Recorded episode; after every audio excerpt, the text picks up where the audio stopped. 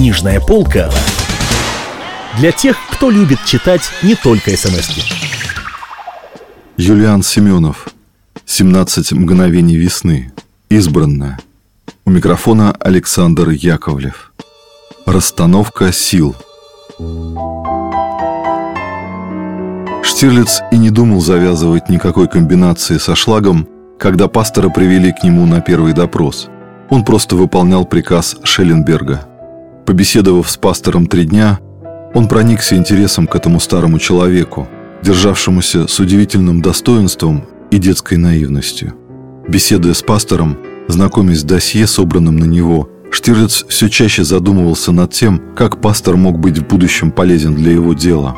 Убедившись в том, что пастор не только ненавидит нацизм, не только готов оказать помощь существующему подполью, а в этом он убедился, прослушав разговор с провокатором Клаусом, Штирлиц отводил своей будущей работе роль и для шлага. Он только не решил еще для себя, как целесообразнее его использовать. Штирлиц никогда не гадал наперед, как будут развиваться события в деталях. Часто он вспоминал эпизод. Он вычитал это в поезде, когда пересекал Европу, направляясь в Анкару. Эпизод врезался в память на всю жизнь. Однажды, писал дотошный литературовед, Пушкина спросили, что же будет с прелестной Татьяной. «Спросите об этом у нее». «Я не знаю», – раздраженно ответил Пушкин. Штилец беседовал с математиками и физиками, особенно после того, как гестапо арестовало физика Рунге, занимавшегося атомной проблемой. Штилец интересовался, в какой мере теоретики науки заранее планируют открытие. «Это невозможно», – отвечали ему, – «мы лишь определяем направление поиска, а остальное в процессе эксперимента». В разведке все обстоит точно так же. Когда операция замышляется в слишком точных рамках, можно ожидать провала. Нарушение хотя бы одной, заранее обусловленной связи может повлечь за собой крушение главного.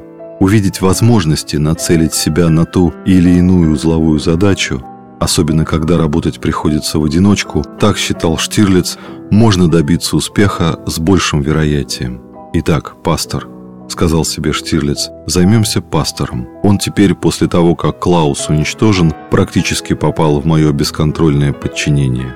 Я докладывал Шелленбергу о том, что связи пастора с экс-канцлером Брюнингом установить не удалось, и он, судя по всему, потерял к старику всякий интерес.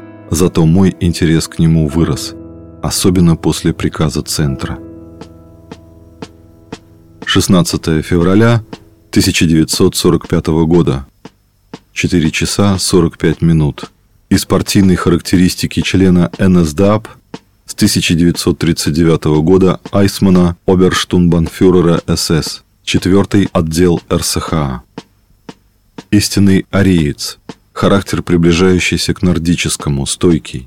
С товарищами по работе поддерживает хорошие отношения.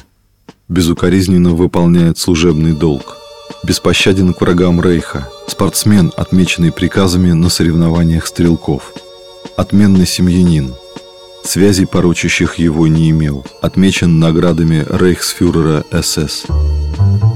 Мюллер вызвал оберштунбанфюрера Айсмана. Он немного поспал после коньяка Кальтенбруннера и чувствовал себя отдохнувшим. Действительно, этот коньяк какой-то особый, думал он, массируя затылок большим и указательным пальцами правой руки. От нашего коньяка трещит голова, а этот здорово облегчает. Затылок потрескивает у меня от давления, не иначе. Ну, это в порядке вещей. Айсман посмотрел на Мюллера воспаленными глазами и улыбнулся своей обезоруживающей детской улыбкой. «У меня тоже раскалывается череп», — сказал он. Мечтаю о семи часах сна, как о манне небесной. Никогда не думал, что пытка бессонницей – самая страшная пытка. Мюллер ответил, мне один наш русский агент, в прошлом свирепый бандюга, рассказывал, что они в лагерях варили себе какой-то хитрый напиток из чая – чефир, и пьянит, и бодрит. Не попробовать ли нам? Мюллер неожиданно засмеялся. Все равно придется пить этот напиток у них в лагерях. Так не пора ли заранее освоить технологию? Мюллер верил Айсману, поэтому с ним он шутил зло и честно, и также разговаривал. «Слушайте», — продолжал он, — «тут какая-то непонятная каша заваривается. Меня сегодня вызвал шеф. Все они фантазеры наши шефы. Им можно фантазировать. У них нет конкретной работы, а давать руководящие указания умеет даже шимпанзе в цирке. Понимаете, у него вырос зуб на Штирлица. На кого? Да-да-да, на Штирлица. Единственный человек в разведке Шелленберга, к которому я относился с симпатией. Не лизоблюд, спокойный мужик, без истерик и без показного рвения. Не очень-то я верю тем, кто вертится вокруг начальства и выступает без нужды на наших митингах. А этот молчун. Я люблю молчунов. Если друг молчун, то это друг. Ну а уж если враг, так это враг. Я таких врагов уважаю. У них есть чему поучиться. «Я знаю Штирлица 8 лет», — сказал Айсман. «Я был с ним под Смоленском и видел его под бомбами. Он высечен из камня и стали». Мюллер поморщился. «Что это вас на метафоры потянуло? С усталости?» «Оставьте метафоры нашим партийным бонзам. Мы сыщики, мы должны мыслить существительными и глаголами. Он встретился, она сказала, он передал. Вы что, не допускаете и мысли?» «Нет», — ответил Айсман. «Я не могу поверить в нечестность Штирлица». «Я тоже. Вероятно, надо будет тактично убедить в этом Кальтенбруннера». «С другой стороны, зачем?» — после паузы спросил Мюллер. «Если он хочет, чтобы Штирлиц был нечестным, зачем разубеждать? В конце концов, Штирлиц ведь не из нашей конторы. Он из шестого управления. Пусть Шелленберг попляшет, но Шелленберг потребует доказательств. И вы знаете, что его в этом поддержит Рейхсфюрер». «А почему вы, кстати, не полетели с ним в Краков прошлой осенью?» – спросил Мюллер. «Я не летаю, группенфюрер, я боюсь летать», – ответил Айсман. «Простите мою слабость, я считаю нечестным скрывать это». «А я плавать не умею, воды боюсь», – усмехнулся Мюллер. Он снова начал массировать затылок большим и указательным пальцами правой руки. «Ну, а что нам делать со Штирлицем?» Айсман пожал плечами. «Лично я считаю, что надо быть честным перед собой до конца». Это определит все последующие действия и поступки. Действия и поступки одно и то же, заметил Мюллер. Как же я завидую тем, кто выполняет приказ и только. Как бы я хотел только выполнять приказы. Быть честным. Можно подумать, что я то и дело думаю, как бы мне быть нечестным. Пожалуйста, я предоставляю вам полную возможность быть честным. Берите эти материалы. Мюллер подвинул Айсману несколько папок с машинописным текстом. И сделайте свое заключение. До конца честное. И я обопрусь на него, когда буду докладывать шефу о результатах инспекции.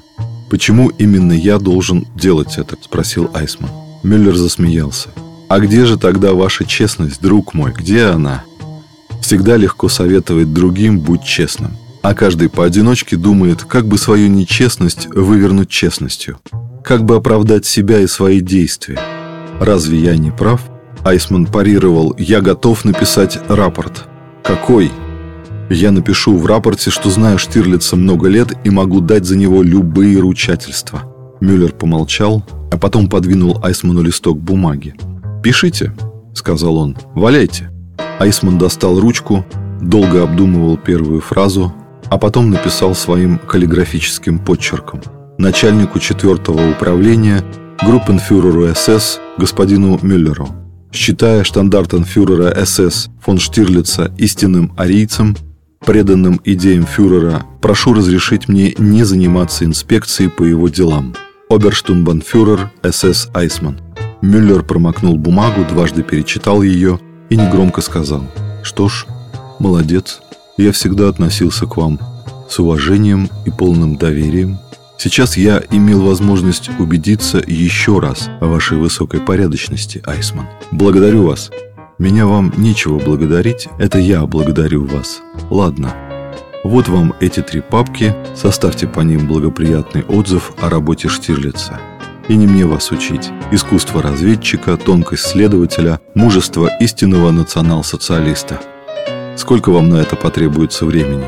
Айсман пролистал дела и ответил, чтобы все было красиво оформлено и документально подтверждено, я попросил бы вас дать мне неделю. Пять дней от силы. Хорошо. Постарайтесь особо красиво показать Штирлица в его работе с этим пастором. Мюллер ткнул пальцем в одну из папок.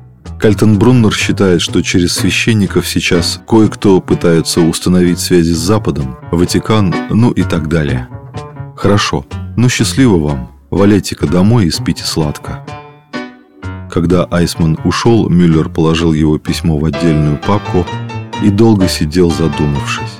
А потом он вызвал другого своего сотрудника, оберштумбанфюрера Холтофа.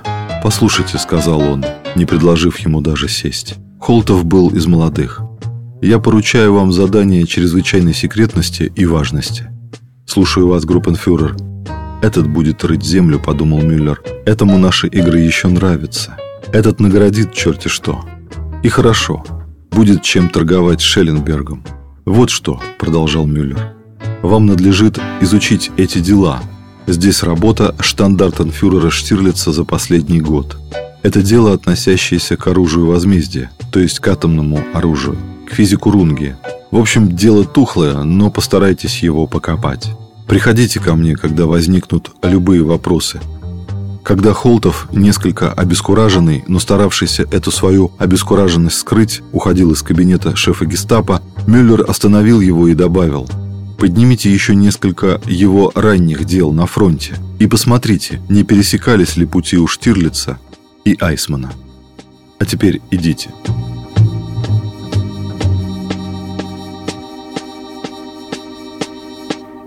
Книжная полка для тех, кто любит читать не только смс -ки.